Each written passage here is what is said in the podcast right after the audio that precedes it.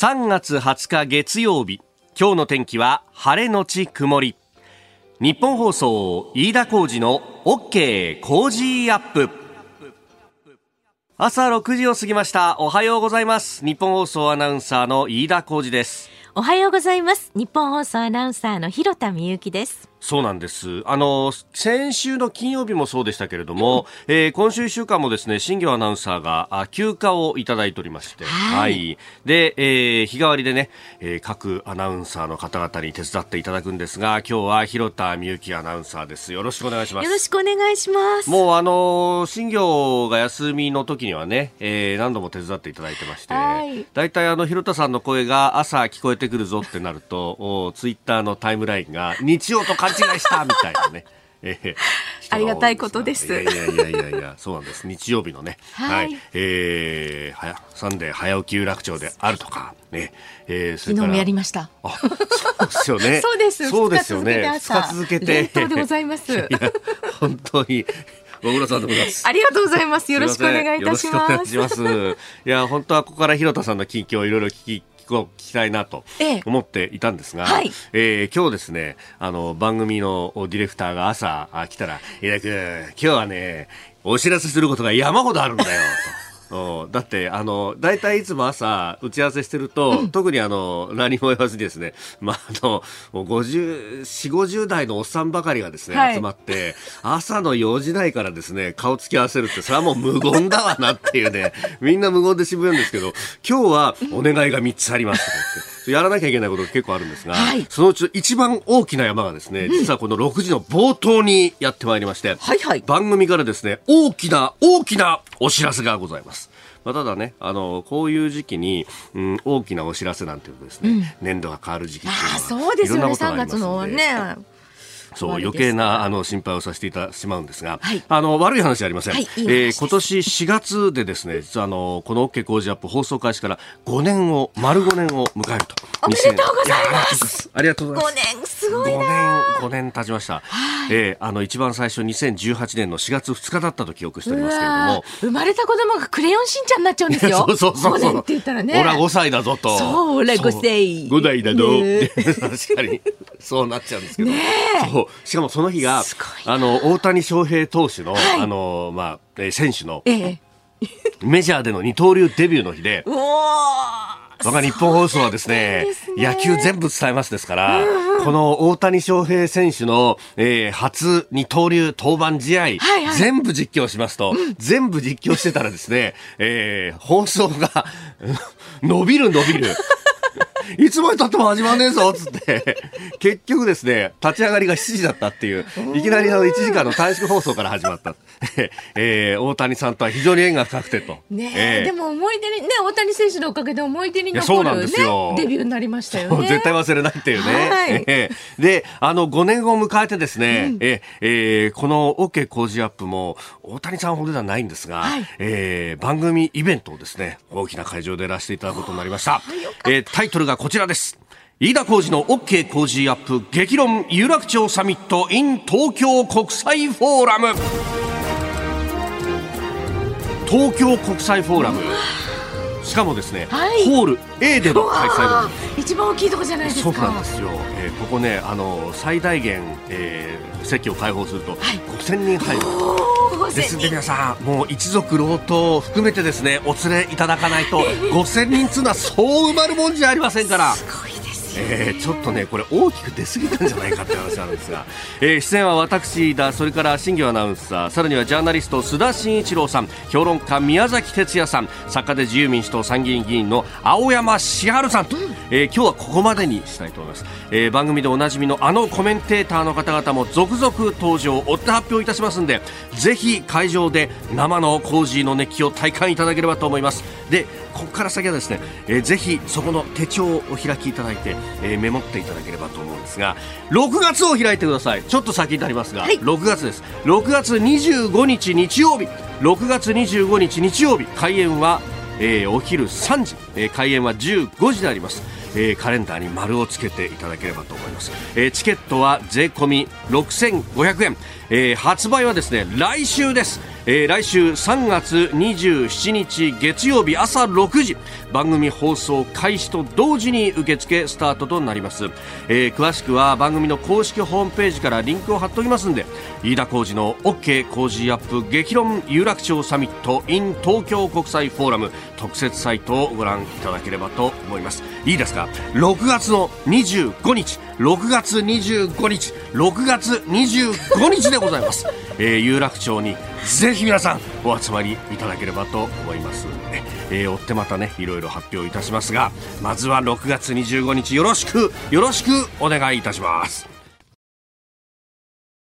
あなたの声を届けますリスナーズオピニオン。この傾向ジアップはリスナーのあなた、コメンテーター、私だ。今日は広田アナウンサー、そして番組スタッフみんなで作り上げるニュース番組です。えぜひメールやツイッターで番組にご参加ください。え、えー、ありがとうございます。6月25日の東京国際フォーラムのイベント、ね、えー、結構つぶやいてくださっていらっしゃる方もいらっしゃいます。ありがとうございます。はい、えー、えーチケットはね、争奪戦に勝たないとって書いてらっしゃる方いますが、いやいやいやいや、そんなことないと思いますよ。いや、本当に、ええあのー、再三申し上げますが、一族五郎とご近所の方々も誘い合わせの上、ぜひお越しいただければと、えー、いうふうに思いますんで、えよろしくお願いいたします。お願いいたします。あのー、東京ドームじゃねえのかとか、東京ドームなわけないじゃないですか。本当に。もね、え、えー、ぜひぜひ、えー、まあ、あのー、追ってね、またいろいろコメント、えー、ゲストの方々とかね、えー、発表してまいりますので、よろしくお願いいたします。さあ、今朝のコメンテーターは、そう、その、東京国際フォーラムの舞台にも登場いたします、ジャーナリスト、須田慎一郎さんです。えー、6時半頃からご登場いただきますが、まずは、えー、サウジアラビアがイランを招待という、うね、夜にちょっと動いたニュースについてであります。えー、それからですね、えーー、7時またぎのゾーンはロシアのウクライナ侵略、えー、ロシアは中国製の弾薬を使用かというようなニュースも入ってきましたしまたあプーチン大統領は、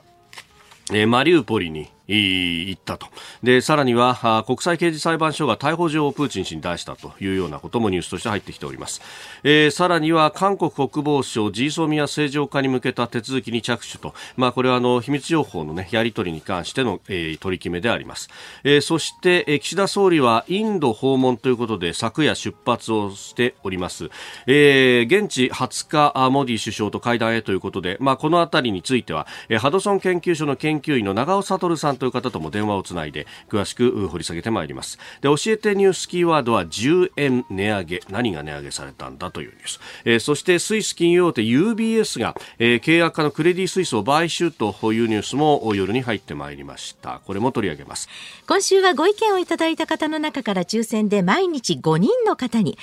JA グループ茨城ホレタス流通部会からホレタス19玉入り1箱プレゼントいたします。茨城県では春と秋、年に2回がレタスの旬の収穫時期。春は今がちょうど出荷、出荷の最盛期となっています。今週プレゼントするホレタスは、この季節ならではの柔らかさとシャキシャキとした食感、まさに惚れ惚れするほど美味しいレタスです。サラダでもよし、軽く熱を加えた料理でたっぷりといただくのもよし、お近くのスーパーなどでもぜひお買い求めください。い。美味しいですよ。これ、はい、本当美味しいですよね。ね甘みもあってシャキシャキしてて、で熱を通してもね、はい、えー、美味しいと。昨日私レタスチャーハンでああ、美味しいですよね。私しゃぶしゃぶレタス使います。すごいですね。美味しいんですよ。いいすね、はい、たっぷり食べられますからね、うん、いろいろ召し上がってみてください。プレゼントの応募はおはがきでも受け付けています。郵便番号一0 0の8439ニッポン放送飯田浩司の OK Cozy up。また Cozy up の番組ホームページにもプレゼント応募フォームがあります。そちらからも応募できますのでぜひご利用ください。ここが気になるのコーナーです。スタジオ長官隠しが入ってまいりました。えー、今朝の一面は、まあ、バラバラという感じであります。まあ、週末を抜けてというところですからね。えー、朝日新聞、耐性菌から赤ちゃん守れ途上国で臨床試験日本参加という、えー、年20万人超の新生児死亡推計ということで、抗生物質、まあ、抗菌薬などが効かない、えー、薬剤耐性菌による感染症にかかった赤ちゃんに対する、えー、国際臨床試験が今月始まったということを、まあ、一面から展開しております。まあね、よく、あのー、抗菌薬とか、それこそね、えー、鼻がこう、黄色い鼻が出るぞなんて時とかね、いろいろ処方されますけれども、必ずあれ、えー、薬剤師さんとか、あるいはお医者さんから飲み切ってくださいねと。症状が改善したからといって、それで、えー、飲むのやめちゃダメですよ。必ず飲み切ってくださいとえいうのは、まあ、中途半端にすると、その、薬に対して結局最最終的に菌を完全にやっつけることにならずに、えー、慣れちゃった菌ができちゃうぞということを、まあ、よく言われるけれどもそういうことなんだよねと。これが、まあ、自分はいいかもしれないけどいろんなところでリスクが広がるということなども言われております、えー、それから読売新聞物価対策に2兆円超地方交付金を追加政府方針という新たな物価高対策について、えー、2022年度予算の予備費の中から2兆円超を支出する方針を固めたということが出ております。えー、っと、明日祝日ですが、あさって、えー、物価賃金生活総合対策本部というものが開かれて、えー、ここで正式決定するんじゃないかということが出てきております。えー、それから毎日新聞は警察庁長官狙撃新証言ということで1995年、えー、ですからもう今から30年近く前ですが、えー、当時の国松警察庁長官が狙撃されたという事件。で、えー、あの事件についてはオウム真理教のねあの地下鉄サリン事件から10日後に発生したということがあったんでその教団によるテロじゃないかっていうのが、えー、非常に疑われていて、まああの公安主体の捜査本部は、えー、そっちの線で捜査を進めていたんですですが他方ですね捜査一課とを中心とした刑事部が、うん、全く別の線で、えー、大阪、名古屋で現金輸送車襲撃事件で逮捕されていた、えー容疑者の関与を疑ったということがありました。これ結構ね、あの、いろんなところでうん、国松長官、実は関係なかったんじゃないかみたいな話っていうのを雑誌なんかでは取り上げられていたんですが、まあ、今回これ毎日は、えー、その実行犯の逃走を手助けしたという、えー、男性の証言というものを取って、まあ、それでこれ書いたということになっていますが、まあ、捜査自体は、す、えー、で、に2010年の段階で、えー、終結をしているというもので、えー、ありまして、まあ、あの、毎日もコメントを求めましたけれども、警視庁は、えー、10年に捜査を終結しており、コメントすることはないというふうにしております。えー、ということで、まあ、気になる記事というか週末に動いたところですけれどもあのドイツのショルツ首相がやってきてそして、えー、日独の首脳会談を行ったということが出てきておりました、まあ、その後の会見などを見ていてもね、えー、安全保障面で連携をするんだということが、えー、出ておりましたけれどもこれあの官邸であるとか外務省のホームページなどを見ますと写真付きでねいろいろ今回の、うん、訪問についてっていうのは出てるんですがあのびっくりしたのが、えー、まあ普通はあ首脳会談なんかが行われたりとかね、えー、トップの訪問ということになると、まあその総理と並んでの写真が中心で、まあそんなにこう人数の多くない写真が並ぶことが多いんですね。で、えー、まあ国際会議なんかだと横にずらーっと並んでっていうのはよくありますけど、で、ところがこれ日独の、まあある意味、倍二国間の会談ではあるんですが、あのすげえ気合が入ってたみたいでですね、ドイツ側が。あの官邸のこれ、会議室で撮った写あ会見の前に撮った写真なのかなと思うんですがあの日独ともに閣僚がずらーっと並んでその真ん中にショルツ首相と岸田総理っていう、えー、写真が出てるんですね。これ主要閣僚を相当連れてきてえー、いろんな形の、まあ、経済も含めて、えー、訪問団を作ってきたんだとえいうことで、まあ、あのー、先日の日韓の時も韓国側相当、あの、気合い入れてえ、閣僚とか経済の主要なメンバー連れてきたっていうのはありましたが、えー、ドイツもそうだったんだなっていうのは、まあ、あのー、びっくりするニュースでもありました。この時間からコメンテーターの方々ご登場です。今朝はジャーナリスト須田慎一郎さんです。おはようございます。はい、おはようございます。よろしくお願いします。お願いします。えー、今日のね、オープニングで、えー、告知もありましたが、須田さんも6月25日の、はい、えー、イベントをご登場いただけるということで、よろしくお願いいたします。はい、お願いします。えー、えー、実はお声掛けしたのはちょっとずいぶん前だったんですそうなんですよ。えー、ようやく、えー、ようやく、喋れるっていうことで。いやいや言いたくて言いたくてうずうずしちゃうんだよ、マジっすかやっぱりそうですか。いやありがとうございます。入れ込んでますからもうね、あの国際フォーラムの5000人を前に、阪神タイガースの優勝の前祝いができると。できると。もうそれ集めてね、タイガースフェスティバルでしょだって。そうなんですよ、そうなんですよ。向こうであのイベントのプロデューサーが頭を抱えてますね。そんな話じゃねえぞと。誤解与えるの発言やめろみたいなね。そうそうそうそう。客来なくなるじゃないか。大変失礼いたしました。一つよろしくお願いいたします。はい、ますさあ、えー、まずですね、あの、今朝方飛び込んできたニュースなんですが、うん、うん、中国の仲介でイランとサウジが、まあ、外交関係正常化っていうのは前から言われてたんですけど、あの、サウジのサルマン国王がイランのライシ大統領に、えー、招待の書簡を出したと。なんか急激にこのイランとサウジって言ったらなんかね、はい、もう角突き合わせて大喧嘩みたいな人たちだったはずなのに。まあそもそもね、あのイスラム教の、はい、宗教対立っていうのは宗派対立と言ってるのかな、えー、があった両国ですからね、はい、えー、それがまあこれだけのですね、えー、関係改善に動くっていうことはちょっといまあ異例というかですね、驚きですよね。ただ、まあ言うまでもなくサウジアラビアにしてもですね、はい、イランにしても地域大国じゃないですか。えー、あのですからね、世界全体のですね、はい、えー、安全保障環境というところには、えー、さほど大きな影響ではないんだけども、うん、ただ中東というね、重要地域の、えー、大国が、えー、こういった形で、えー、結びつきを強めていくとなるとね、特にアメリカっていうところを考えていくと、その影響力の低下、まあ、ここが非常にこう心配されるところなんだけれども、ただどうなんでしょうね、えー、私ね、その石油というね、はい、えー、戦略資源をめぐってですね、アメリカは中東でのプレゼンスといったんですか、ね、影響力をどんどんどんどん低下させていったっていうか、要するにアメリカはもう、えー、中東を必要としていないみたいなね、えー、まあそういう冷たいという冷淡な対応になった。で、それはどこ、背景どこにあるのかっていうと、はい、アメリカってもう石油の準輸出国になったじゃないですか。あの、まあそういった意味で言うとね、はい、えー、まあアメリカはなんか怒ってるとかね、不快に思ってる、えー、まあそれは確かにそうなんでしょう、ということなんですけれども、はい、ただそれはアメリカ自らが招いた結果であって、、うん、えー、このあたりはですね、まあ、ある意味でこう計算づくというかですね、はい、えー、さほどサウジに対する、えー、執着っていうのは私はなかったのかなと。むしろあの人権問題をめぐってですね、やはり、えー、欧米にとっては譲れない、えー、というですね、もうサウジアラビアジャーナリストをですね、トルコ大使館で殺害する、あのあたりからちょっと関係が悪化していったわけですよね。トルコのね、イスタンブールにある領事館の中で、えー、えー、ジャマル・カショギという、えー、記者を殺害したんではないかというふうに言われてますよね。うん。はい、あの辺の人権問題を許すことできない。特にやっぱりこれ民主党政権というのもありますか？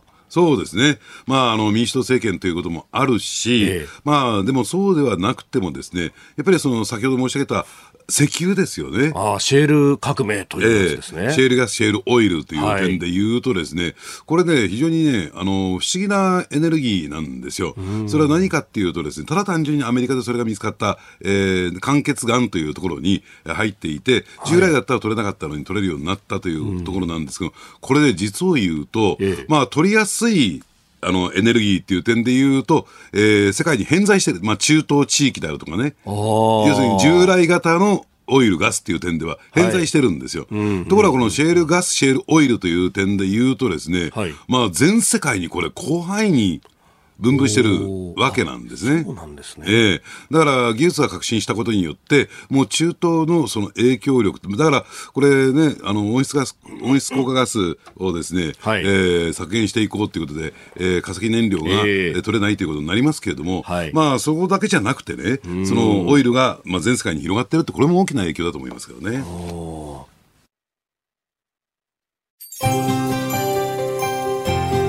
お聞きの配信プログラムはニッポン放送飯田浩司の OK Cozy up の再編集版です。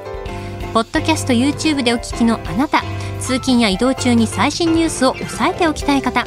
放送内容を少しでも早く知りたい方。スマホやパソコンから radiko のタイムフリー機能でお聞きいただくと放送中であれば追っかけ再生も可能ですし放送後でも好きな時間に番組のコンテンツを自分で選んでお聞きいただけます。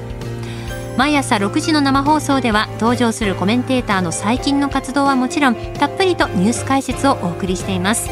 レギュラーコメンテーターに加えて専門家と随時つないで掘り下げてお送りしています。日本放送のエリア内でお聞きの皆さんラジコラジコのタイムフリーでチェックしてください。ツイッターでは最新情報を発信中。ぜひフォローして番組にご参加ください。あなたと一緒にニュースを考える飯田浩二の OK 工事アップ。コメンテーターの方々と7時をまたいでニュースを掘り下げてまいります。今朝はジャーナリスト須田慎一郎さんです。引き続きよろしくお願いします。はい、お願いします。えー、ではまず為替の値動きをお伝えしておきます円相場ですが1ドル131円80銭付近での取引となっていますではこの時間取り上げるニュースはこちらですロシアのウクライナ侵略ロシアが中国製の弾薬を使用か。ロシアが侵略を続けるウクライナの戦場で中国製の弾薬が使用されたことをアメリカ政府が確認したことが18日に分かりました。アメリカ政府当局者が明らかにしたものでロシア側が使用したとみられています。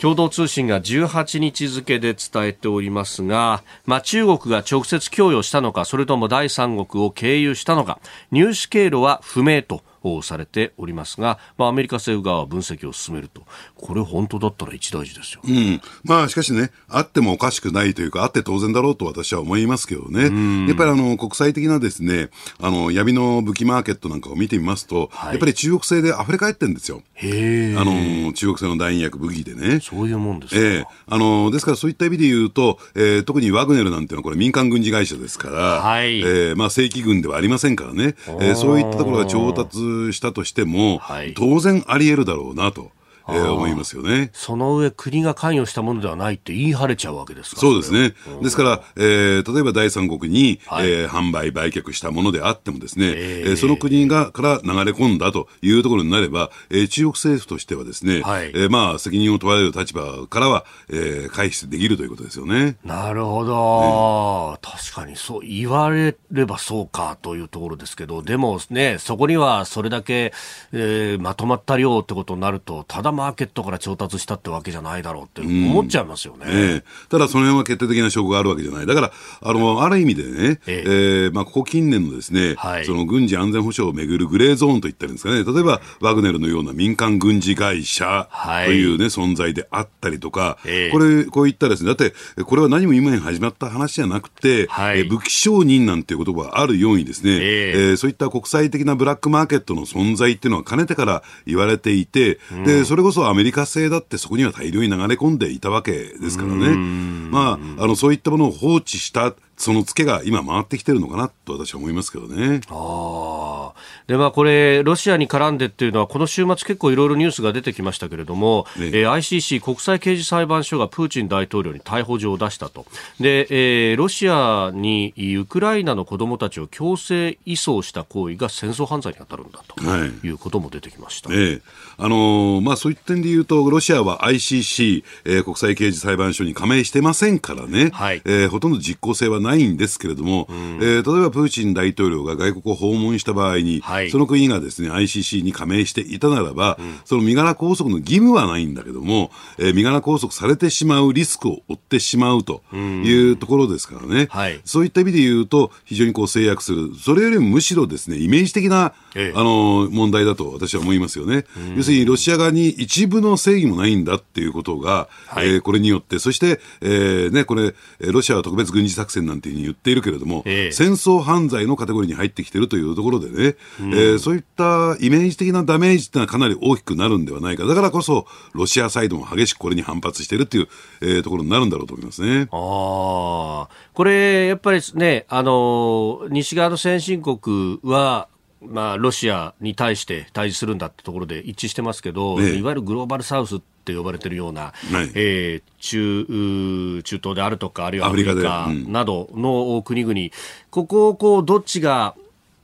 どっちの味方にするかみたいなところで、やっぱりロシアはこれやりづらくなりますかね？そうですね。うん、あの、ですから、えー、そこに対して公然とね、はい、ロシアの関係を結ぶということは、えー、その国が西側との関係をかん、ね、悪化させていくっていうことにこうなりますからね、うん、反比例になってきますから、そこは。ですから、じゃあどちらを選ぶんですか？ですからね、私は思うんですけれども、はい、あの、特にちょっと全く違った話になるんですけどね、えー、あの、5G、6G、通信ネットワークの比較の問題ですね。えー、これ以降ですね、世界の分断、さあ、分断といってもですね、なんとなく分断していくんじゃなくて、はい、どっちを選ぶのと。その中国、日本を、失礼、アメリカを中心とするその通信ネットワークね、えー、のあの選ぶのか、グループを選ぶのか、はい、それとも中国を中核とする、遅れたその劣悪なですねネットワークを選ぶのか、はい、さあ、どっちなんだと、両は選べないぞと。いうのを突きつけられた、さっき言われたグループサブスにですね、はい、グローバルサウスに、ええあの突きつけられてるという状況になってきたのかなと。ああ、そこと重ね合わされるみたいな、ええ、重ね合ってきますね、ええ、いろんなことが二者択一っていうような時代にこれなっていくわけですかね。だから曖昧っていうことがね、はい、許されないっていうね、二極化、分断っていうところには、どんどんどんどん加速していくんだろうと思いますね。あで、まあね、そのロシアに今度習近平国家主席が行くんだというようなね、うん、えー、今日にも訪問というニュースも入ってきましたけれども、まあその辺中国、ロシア、その他と西側みたいなことにこれから先どんどん加速していきますか、えー、だからあの当然それはね、えー、その訪問についてはですね、はい、えー、まあ、考えられたことですよね、えーえー、だから中国としてはロシアの取り込みっていうところにこれからですね、はい、まああのなりふり構わず入っていくんじゃないかなと私は思いますけどね。おやっぱアメリカとの関係はもういいっていうふうになってきてるんですかね？うん。まあだから期待できないってことでしょうね、関係改善を。なるほど。さああ、ニュース7時またぎ、まあ、あの、今週、先週末から今週にかけて、本当外交の話がいろいろ出てきましたが、考えてみたら、先週の木曜日には、うん、えー、韓国のユン・ソンニョル大統領が日本を訪問してと、えー、いうことで、まあ、そこからいろいろ動いてきて、この週末に向けてですが、G ソミや軍事情報の包括保護協定も、まあ、これ、えー、再び安定的に運用しようと。なんか一方的に破棄みたいな話になってましたね、韓国は。そうですね。あの、ですからね、これ日韓関係2国間、はい、倍だけの関係で見ていると、非常に強い違和感を持ちますし、でなおかつですね、いわゆる徴用工の問題に関してもね、えー、まあ、あの将来的にこれ、禍根を残すことになるんじゃないのか、はい、えー、求償権っていうのがあるじゃないですか。えー、えー、賠償を求める権利ですね、えー、で、これについても棚上げしたままでね、はい、将来またそれが発生した場合に、日本の企業は、えー、えー、ね、あの請求されるんじゃないかみたいなね、えー、状況、それを全部棚上げするってことは、果たして是なのか非なのかっていうね、えー、議論があるんですけども、それを全部乗り越えて、はい。えー、いった。で、このジーソミアの問題、あるいはレーダー照射の問題、はい。えー、これもですね、えー、とりあえず、えー、韓国側と手を握るという形で、本当にそれでいいのという議論はあるんだけれども、うん。うんはい、たださっきね、えー、7時前に申し上げたような、この二極化、世界の二極化というね、えー、枠組みの中で考えてみると、はい、まあ今そこで揉めてるのが果たしてね、えー、両国にとっていいのか悪いのか。っていうところ、そしてアメリカのプレッシャー、まあアメリカだって、その東アジア、その一番ですね、安全保障上不安定な中国周辺、えこのあたりにですね、きちんとした体制を構築するってことを考えるとね、はい、日韓のこのいがみ合いというのが、対立というのがですね、やっぱりアメリカの、えー、世界戦略にとって大きな影を落とすことになる。で、そうするとやっぱり、さあ、その辺を含んだときに、ええ、じゃあ日韓関係どう構築していくのかっていうのは、一定程度の、まあ将来に加工を残すかもしれないけども、一定程度の、えー、情報は仕方ないんじゃないかという指摘も、これもまたあるわけですよね。うん、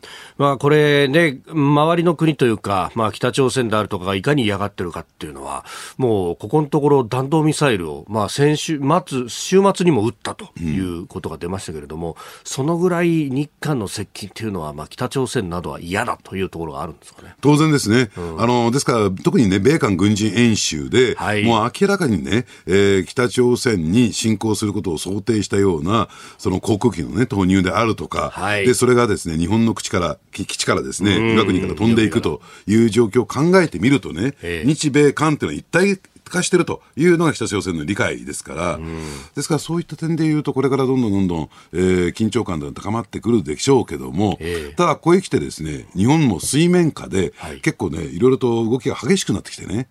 何かというと、はい、その北朝鮮の資金源を潰せというところになってきていて、で、まあ、あの、じゃあなぜね、北朝鮮があれだけ相次いで、そのね、ミサイルの開発ができるのか、はい、その、要するに経済的にはもうすでに破綻している状況なのに、一体その資金がどこから入ってきてるのかというところなんですけれども、うん、もちろんその中国というところも考えられるでしょうし、ロシアというのも考えられる。ただ、えー、日本からもですね、はい、その一部資金が流れている節があるんですよ。で、まあ、それそれもですね、香港経由で入ってきてるっていうことが、あの、公安の、えー、調査なんかでもですね、浮き彫りになってきている。はい、で、これを、この問題ってね、おそらくね、近い将来で、近い将来というのも、こう、数か月の間に、日本にもこの、えー、お金の問題っていうのはハレーション起こってくると思いますね。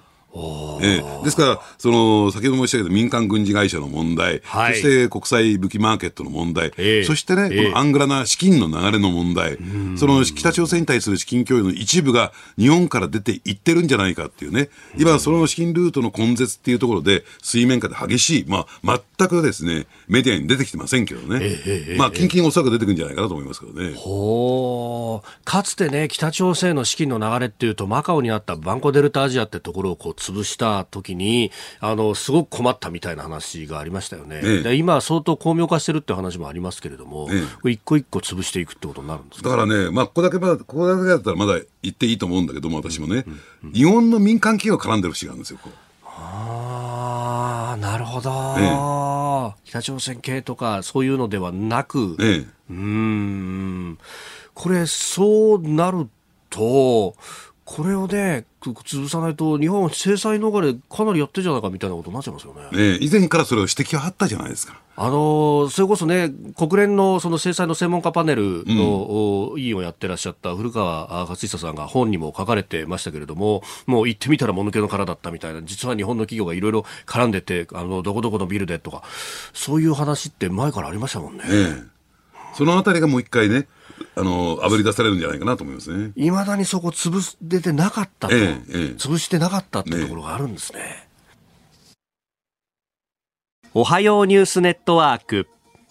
この時間取り上げるニュースはこちらです。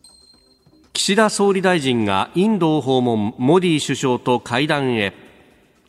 岸田総理大臣は昨日19日夜 G20 議長国のインドを訪問するため日本を出発しました今日20日にモディ首相と会談し G7 議長国としてウクライナ情勢などで連携を呼びかける方針です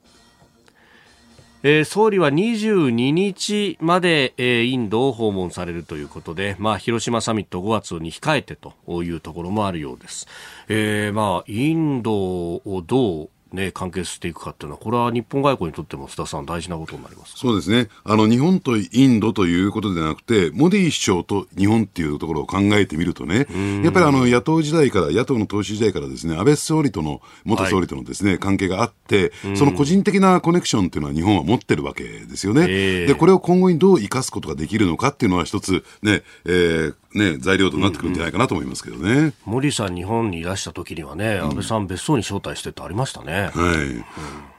さて、えー、この時間はですね、えー、ハドソン研究所の研究員でインドの安全保障がご専門、えー、長尾悟さんと電話をつないでお話を伺ってまいります。長尾さんおはようございます。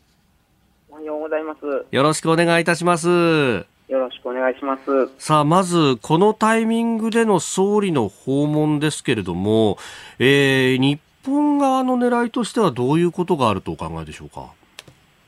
そうですね、長期的な意味では大きく3つ、それからちょっと細かな話が1つという感じなんだと思うんですね。ほうほうほうで大きく3つっていうのはですね、はい、この対中国戦略を考えたときにやっぱりインドは重要なんですね。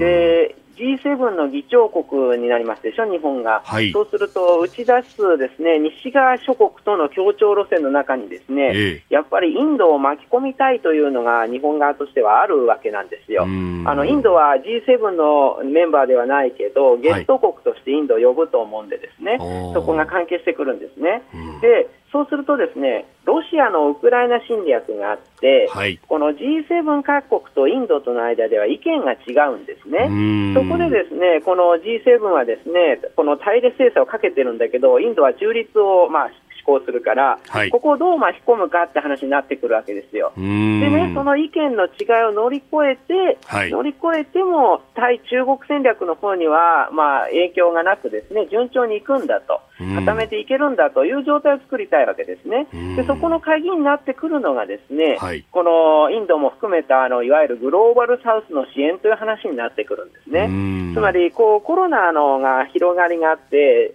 それからその後ロシアのウクライナ侵略があって、ええ、この食料とエネルギーのこの値段がですねぐんと上がってしまって、ですね、はい、それであのグローバルサウスがやっぱり一番最初に打撃を受けてるんですね。でそこでですねこのインドも含めてそれに対してですねこのどういうふうな解決策を提示するのかって話になってくるわけですよ。まあ、この話が大きく3つという3段に分けてちょっと説明したところなんですが、それが理由としてやっぱりあるんですね。あと細かな話がもう1個あるんですね。はい細かな話というのは何かというと、ですね、ええ、この林外相があの G20 の外相会談に行けなかったですよね、はい、この国会側の要請があって、え、そうすると、ですねやっぱりあのキャンセルしてるんで、はい、この日本として G7 を開こうとすると、ですねゲスト国としてインドを呼ぶと、インドキャンセル返ししてくる可能性があるわけですよね、それは行きたくてもですね、はい、自分の国民に対するメンツがあるから、やっぱりこのあのキャンセルされた相手に対してキャンセルしないとですねメンツが立たないわけですよ。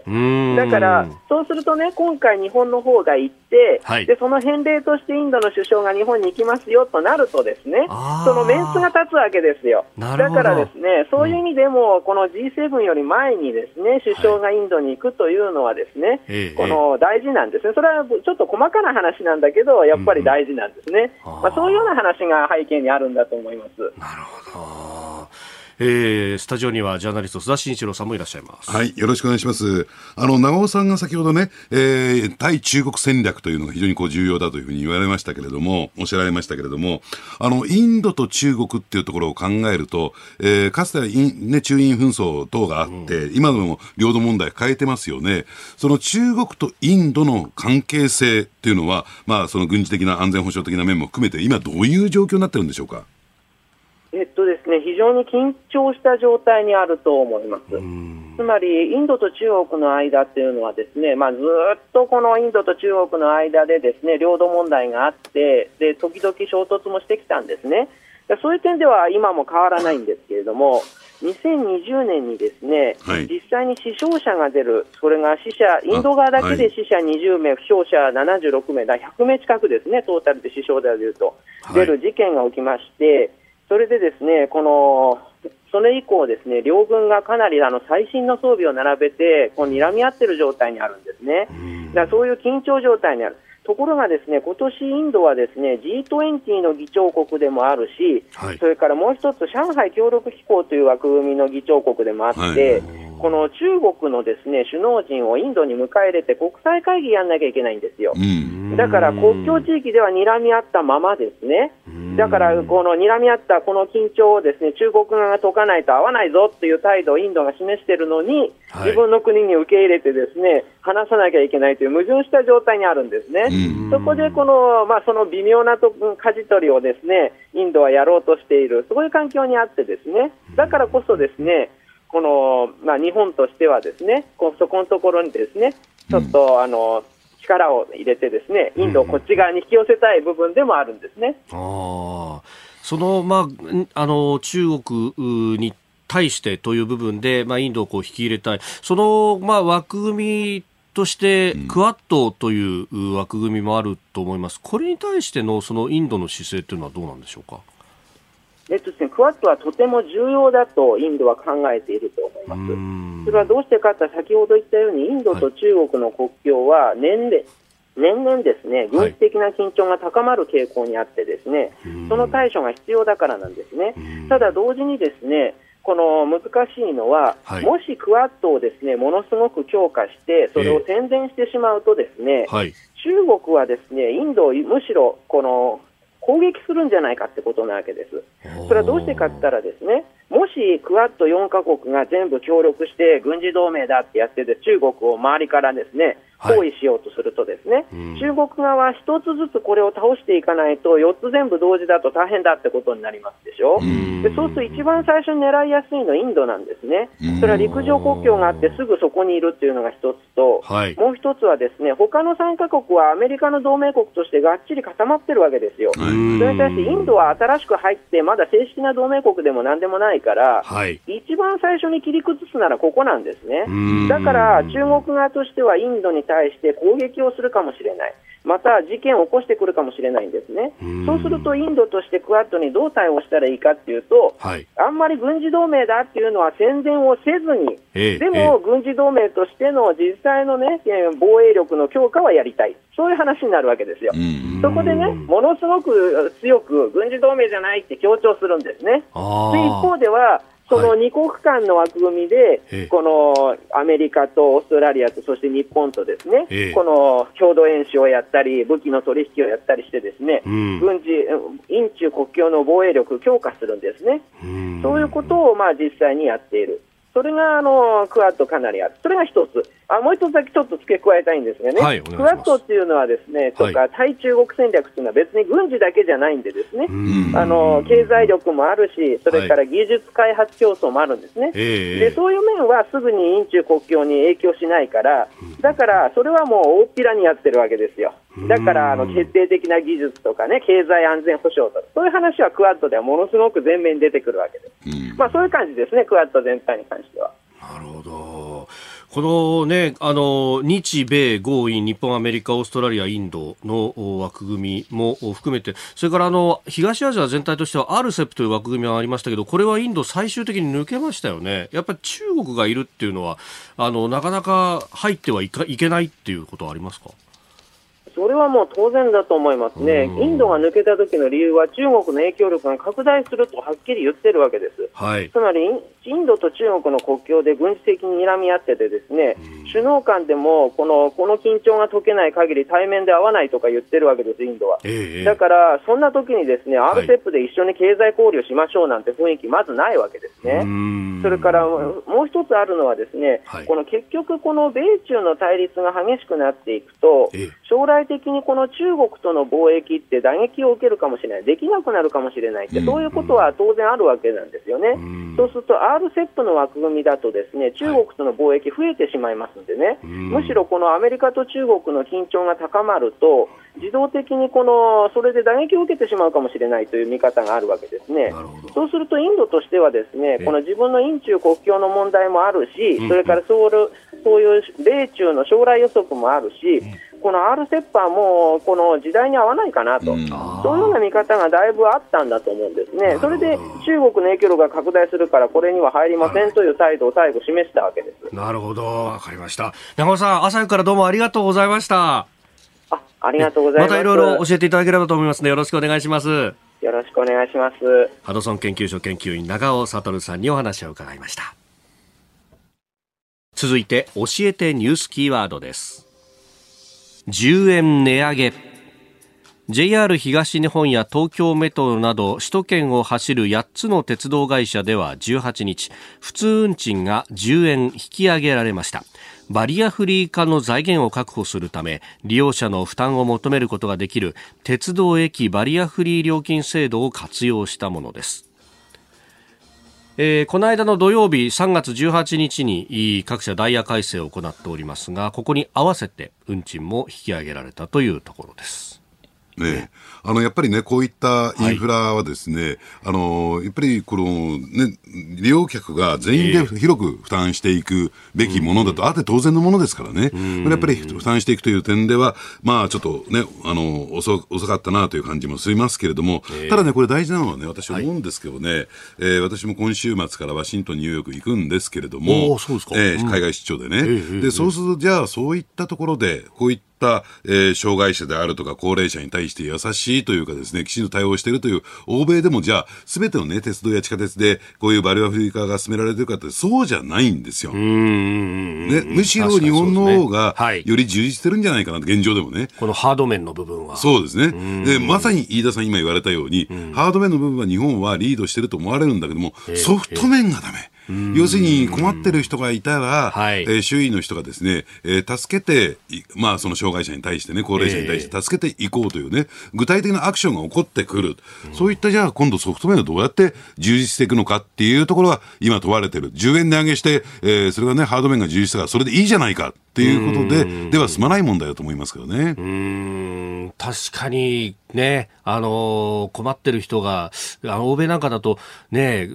車椅子持ち上げて階段上がってとか、うん、そういうことが光景として見たりとか、あと旅行者で行っても、なんかキョロキョロしてると、お前大丈夫か？みたいな感じで、声かけてくる、まあね、人もいたりしますもんね。ねですからね、この辺はね、まあ結論が出てるわけじゃないですから、皆さん方も議論していただきたいんだけども、はい、例えば、えーえー、ニューヨークなんかはですね、はい、公共のバス、で、そのね、そういう障害者が、車椅子の障害者が乗ろうとしている時も、それは皆さん助けますよ。助けるんだけども、その受講をめぐって、相当な時間がかかってしまうわけなんですよ。はい、そういったね、ねダイヤっていうのかな、うん、え運行時間の遅延に対して、やっぱりその許容するというね、はい、そういう精神的な部分があるんですね。じゃあ日本で今それをやった時に何が起こるかっていうね、その辺考えると、えー、ただ単純にこの10円値上げとかバレオフリー化だけでは済まない問題ってのはそこに横たわってんじゃないかなと私は思いますけどね。うん確かにそうですね。で、それに対して何かこう、お障害をお持ちの皆さんも申し訳ない申し訳ないっていうふうに言わなきゃなんない雰囲気になってるけど、ええ、それ、あの、昔、1970年ぐらいに山田大志さんのあのドラマの中で、えええー、あの、鶴田浩二さんが、うん、確か、あの、こんなセリフ言ったんですよね。あの、障害の持った方々に対して、君たちは世間に対して迷惑をかけていいと思うんだと。うん、今まで迷惑をかけちゃいけないっていうふうに縮こまってたろう。そうじゃないんだ。君たちの存在をきちっと社会に認識させるべきなんだ。そのためには迷惑かけたっていいと思うんだっていうふうにおっしゃっていたのがあって、なんかそういうこう許容度みたいなものってのは、この先は社会に必要なのかもしれないですね。まあ、そういった障害者の方であるとか、ええー、高齢者の方がいての社会なんだと。うんそういう人たちが存在しているから、えーね、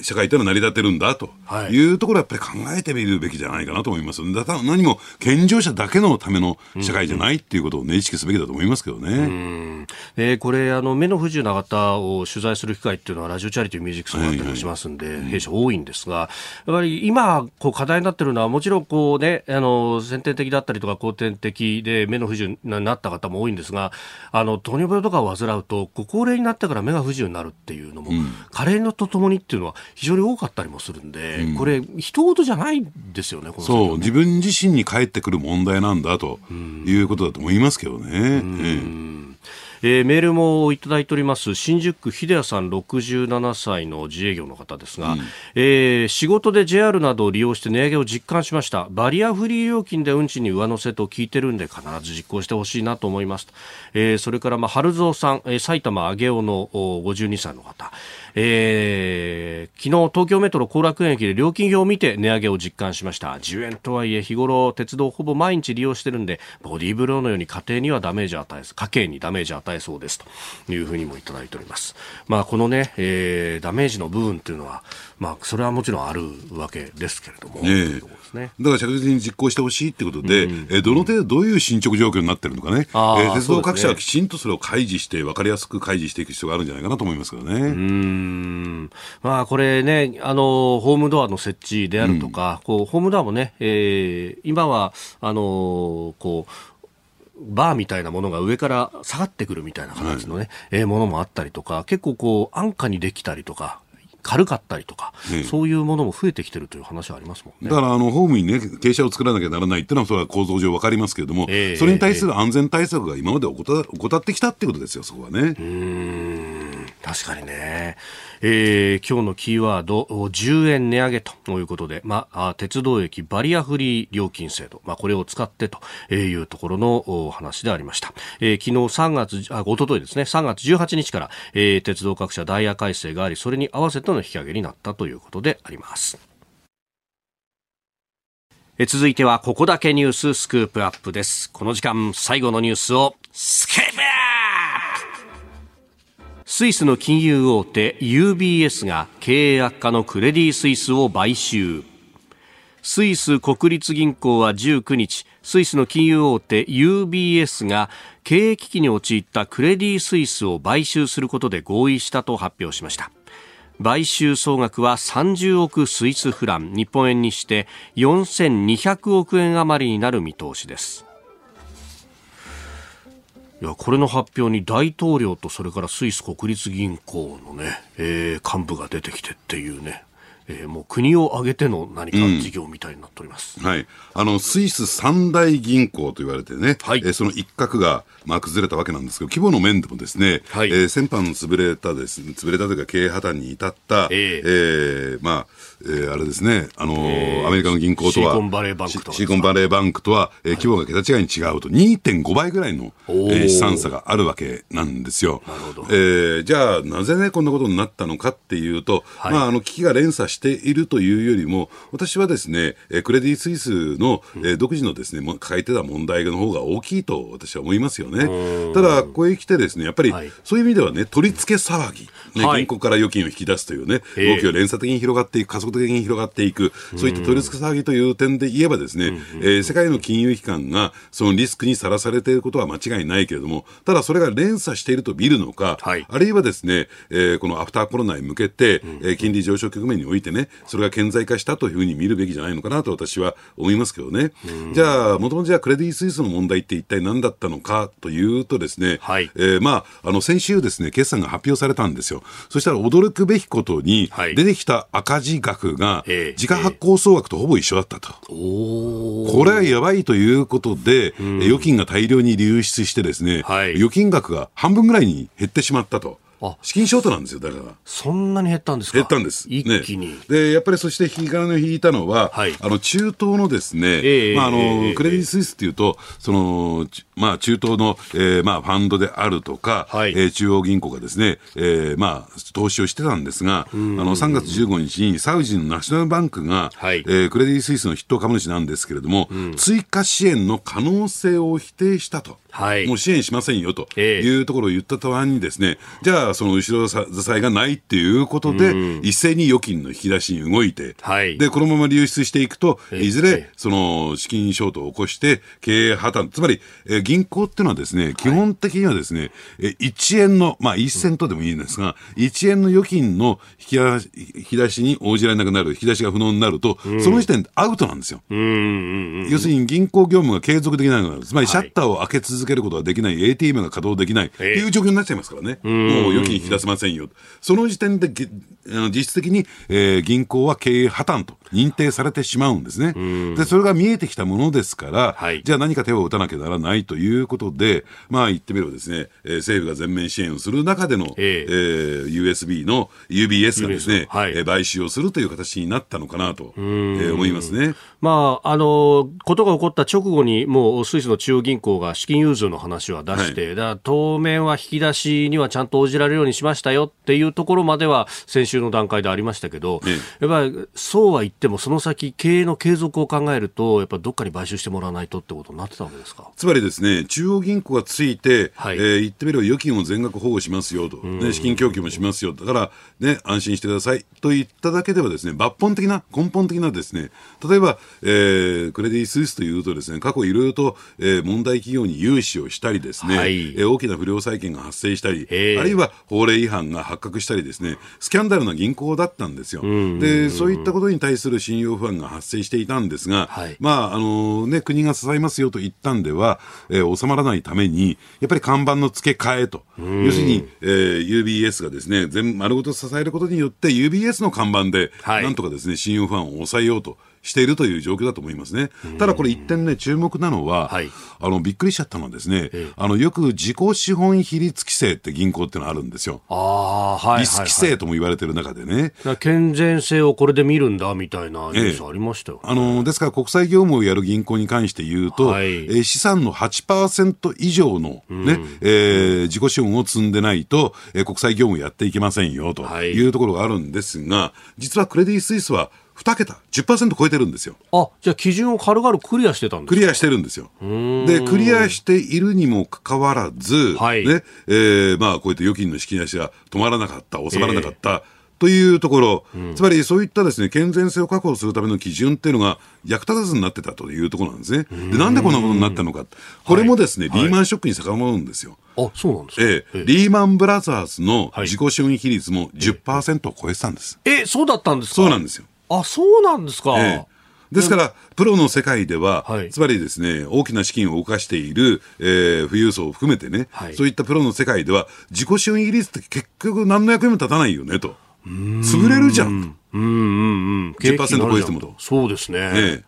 ええー、で、しかも、これ、事の発端が、まあ、経営がね、あの、いろいろ不具合があったとかはありますけど、うん、最終的にはみんなが引き出しに殺到するっていう、これ、それを防ぐって難しいですよね。かなり難しいでしょうね。で、まあ、アメリカの銀行の場合はですね、はい、とりあえず FRB が、えー、FRB が、はい、FRB がですね、えー、えー、全面的に、えー、資金支援をしますと、はい、預金は全額保護しますという財務省がね、異例の、ね、えー、えー、声明を発表、えー、したところで、まあ、収まるのかなっていう感じはするけれども、えー、まあ、まあ、それはですね、本来だったらやってはいけないことであってね、はい、ベースとしてはやっぱり、えー、退出すべきところは、潰れるときは潰すという、ね、マーケットメカニズムを働かせるということが大事なんですよ。ところがやっぱりね、えー、90年代の日本であったように、はい、やっぱり too big to fail なんですよ。大きすぎて潰せない。そう。うやっぱりこういった状況が出てきてしまったと。ね、でそうなると、では次の段階、何が起こるのか、この取り付け作業が起こって何が起こるのかっていうと、少々やんちゃなことをやってる銀行でも、結局、政府が支えてくれるじゃないか。というところで、はい、えー、預金者の間に緊張感がないっていうね。資金を預ける側に緊張感がない。最終的には政府が支えるんでしょと。だったらこの好条件で運用した方が得だよね。というね。でもそんな、そんな何度も続くもんじゃないですよね。ね政府の資金が出るって言ったところで。だからこれをね、やっぱりこのマーケットメカニズムを働く、市場の原理を働かせるという、だからこそ重要なんだけれども、うん、やっぱり、えー、これをですね、今回、えー、アメリカの銀行であるとか、はい、えー、まあ、スイスのね、これでクレディ・スイスという超大型銀行で、えー、適用した以上ですね、えー、まあ、あの、じゃあ次はどうするの？と、はい、同じようなことやらないと公平公正性ないよ、かけるよねと。いうところになっていくのかなと思いますけどね。まあ日本もね、財務省と日銀金融庁が先週金曜日に臨時会合やってましたけれども、だから、健全性を図る尺とはない。リス規制であるとか、上品、上品比率規制というのが、全くのクソの役にも立たないと。いやそれはね、ねこれが衝撃的なんですよ。それ、ね、物差しがない中でどうするって話になっちゃうわけですよ、ね、真っ暗闇の中でお金を預けなきゃならないというね、えー、この今のですね、えー、国際金融マーケット、日本も含めたね、はい、これが一番のリスクですよ。えーまあ、スイスの、まあ、金融の話から、まあ、世界の金融の話をお話いただきました。番組スタートから5年初のイベント開催決定。飯田浩二の OK 工事アップ。激論有楽町サミット in 東京国際フォーラム。6月25日日曜日午後3時から会場は有楽町の東京国際フォーラムホール A 作家で自由民主党参議院議員の青山茂春さんジャーナリスト須田慎一郎さん評論家宮崎哲弥さんそしてあのコメンテーターも続々登場。豪華論客たちによるここでしか聞けない激論をリアルで体感してください。6月25日開催最高に熱い討論イベント。チケットは3月27日月曜朝6時から受付スタート。あなたと一緒に作る朝のニュース番組飯田浩司の OK Cozy up。ニッポン放送の放送エリア外でお聞きのあなたそして海外でお聞きのあなた。今朝もポッドキャスト YouTube でご愛聴いただきましてありがとうございました。飯田浩司の OK Cozy up。東京有楽町ニッポン放送で月曜日から金曜日朝6時から8時まで生放送でお送りしています。番組ホームページでは登場いただくコメンテーターのラインナップや放送内容の原稿化された記事など情報盛りだくさんです。また公式ツイッターでは平日は毎日最新情報を配信中。ぜひチェックしてみてください。そしてもう一つ飯田浩司アナウンサーが「夕刊富士」で毎週火曜日に連載中。飯田浩二の「そこまで言うか」こちらもぜひご覧になってください。忙しい朝そして移動中ニュースを少し深く知りたい時ぜひ AM、FM、ラジコはもちろん日本放送のポッドキャスト YouTube でお楽しみください。